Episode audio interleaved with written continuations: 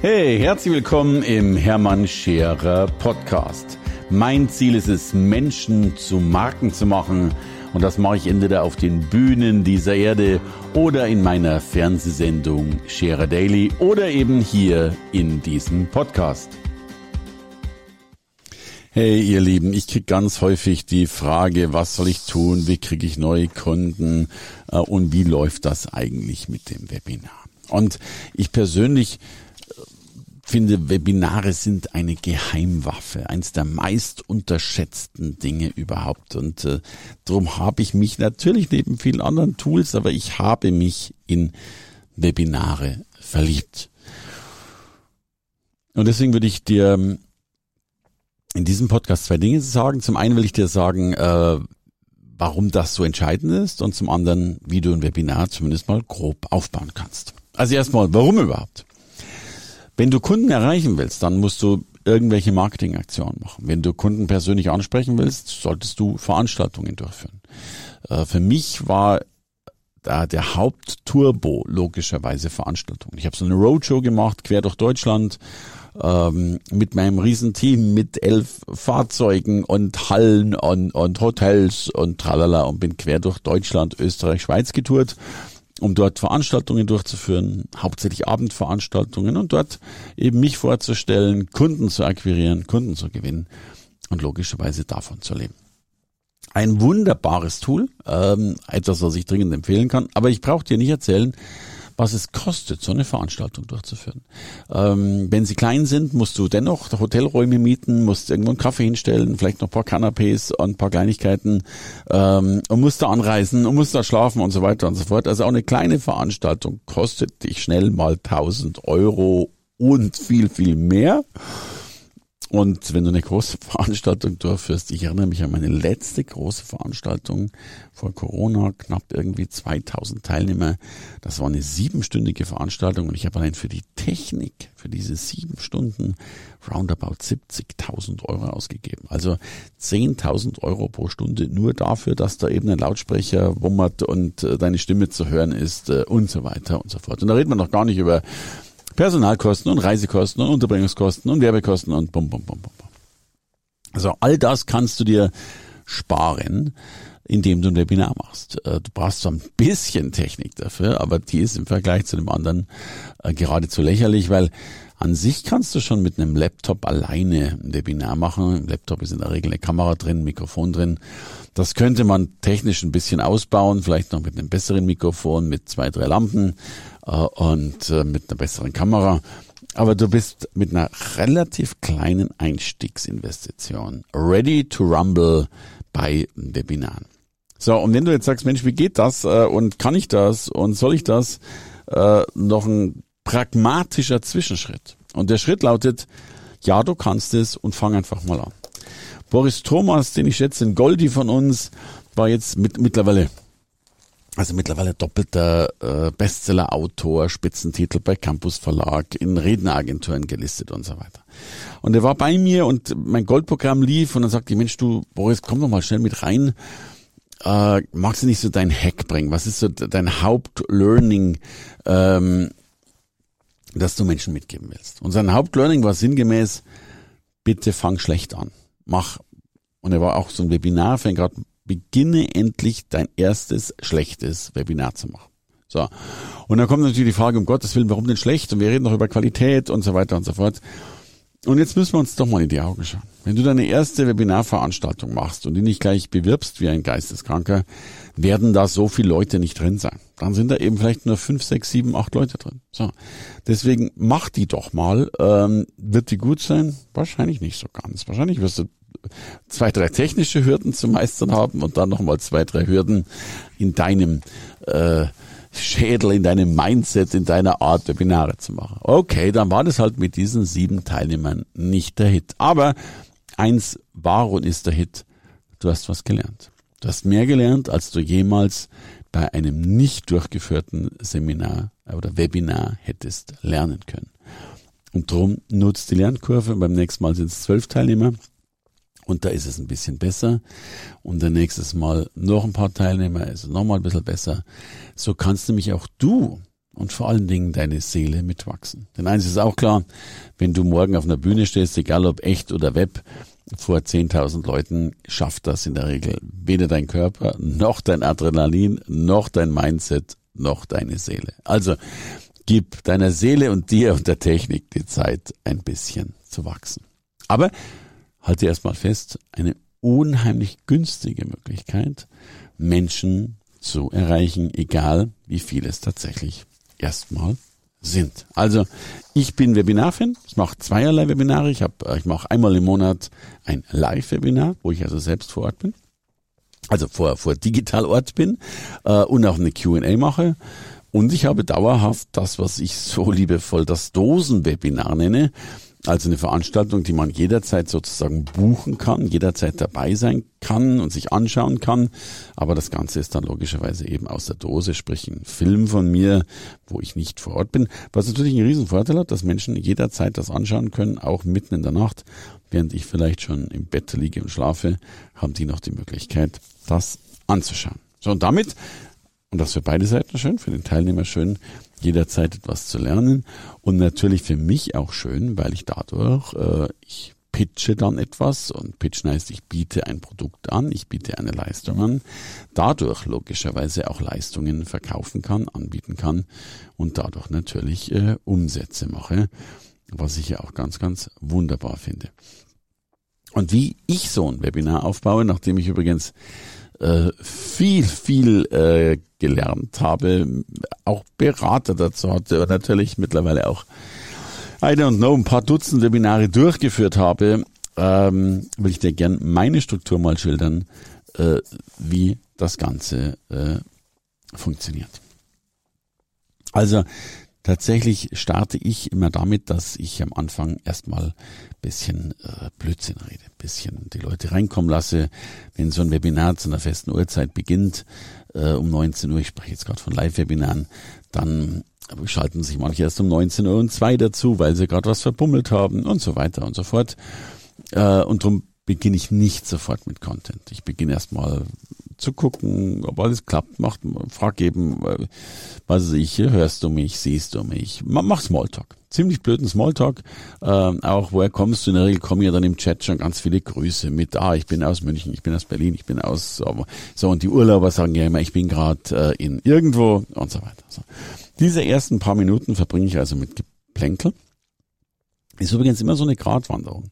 Wenn du zu wenig Geplänkel machst und sofort in Content einsteigst, verlierst du manchmal ähm, Menschen, die zu spät reinkommen. Wenn du zu viel Geplänkel machst, verlierst du die Menschen, die schon früh drin waren. Also wähle das weise. Kann ja auch, äh, es muss ja nicht nur Geplänkel sein, es können ja auch paar News sein, es können ja auch paar, paar aktuelle Dinge sein und Co. Dann komme ich relativ schnell zum Inhaltsverzeichnis. Also zu erklären, was ich da überhaupt tue und was Menschen mitnehmen können von dieser Veranstaltung. Ja, und dann, dann steige ich tatsächlich in den Content ein. Also Content heißt tatsächlich, dass ich eben erzähle, was mir wichtig ist, dass ich äh, Botschaften bringe.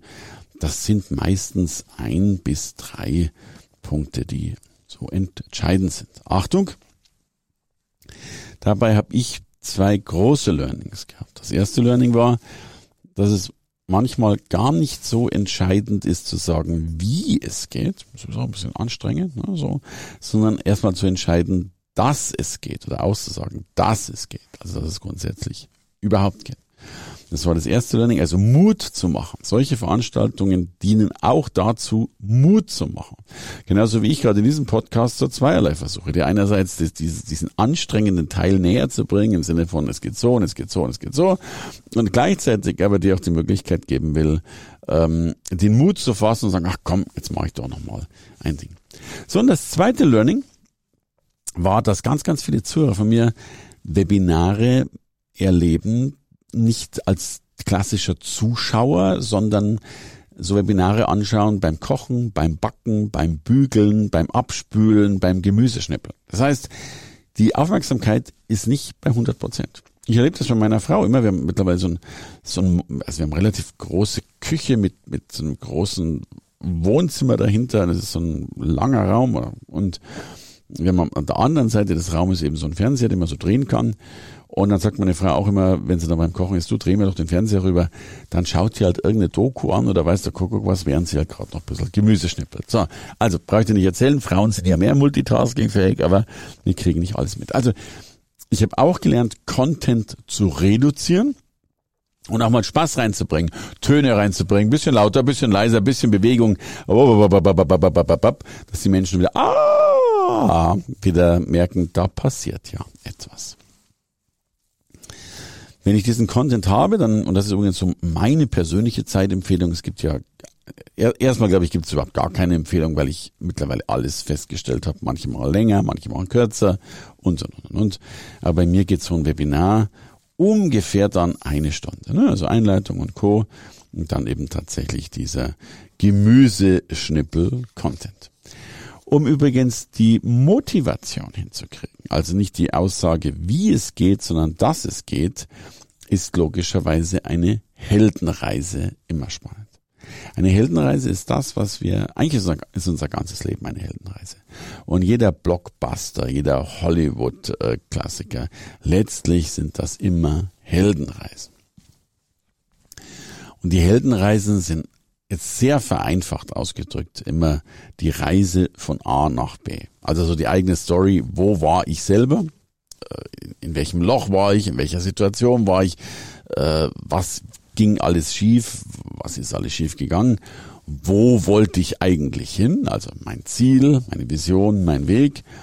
In der Regel ist es ja so, dass du auf diesem Weg auf, auf Hindernisse stößt, auf, auf, auf Hürden stößt. Das ist dann so der Moment, wo der Held dann zweifelt, soll ich weitergehen, soll ich nicht weitergehen, äh, dich dann entschließt, eben doch weiterzugehen und dann eben irgendwann dein Ziel logischerweise auch erreichst. So, also wenn ich Content bringe, wenn ich zum Beispiel erzähle, wie, wie ich mein Business aufgebaut habe, wenn ich erzähle, wie ich meine Schulden abgebaut habe, dann ist immer ein Teil natürlich auch davon, meine Geschichte zu erzählen und dabei eben auch zu erzählen, wo ich stand, wie sehr ich haderte, mit welchen Problemen ich zu kämpfen hatte und wie es mir dann mehr oder weniger doch noch gelungen ist, das dann tatsächlich zu schaffen.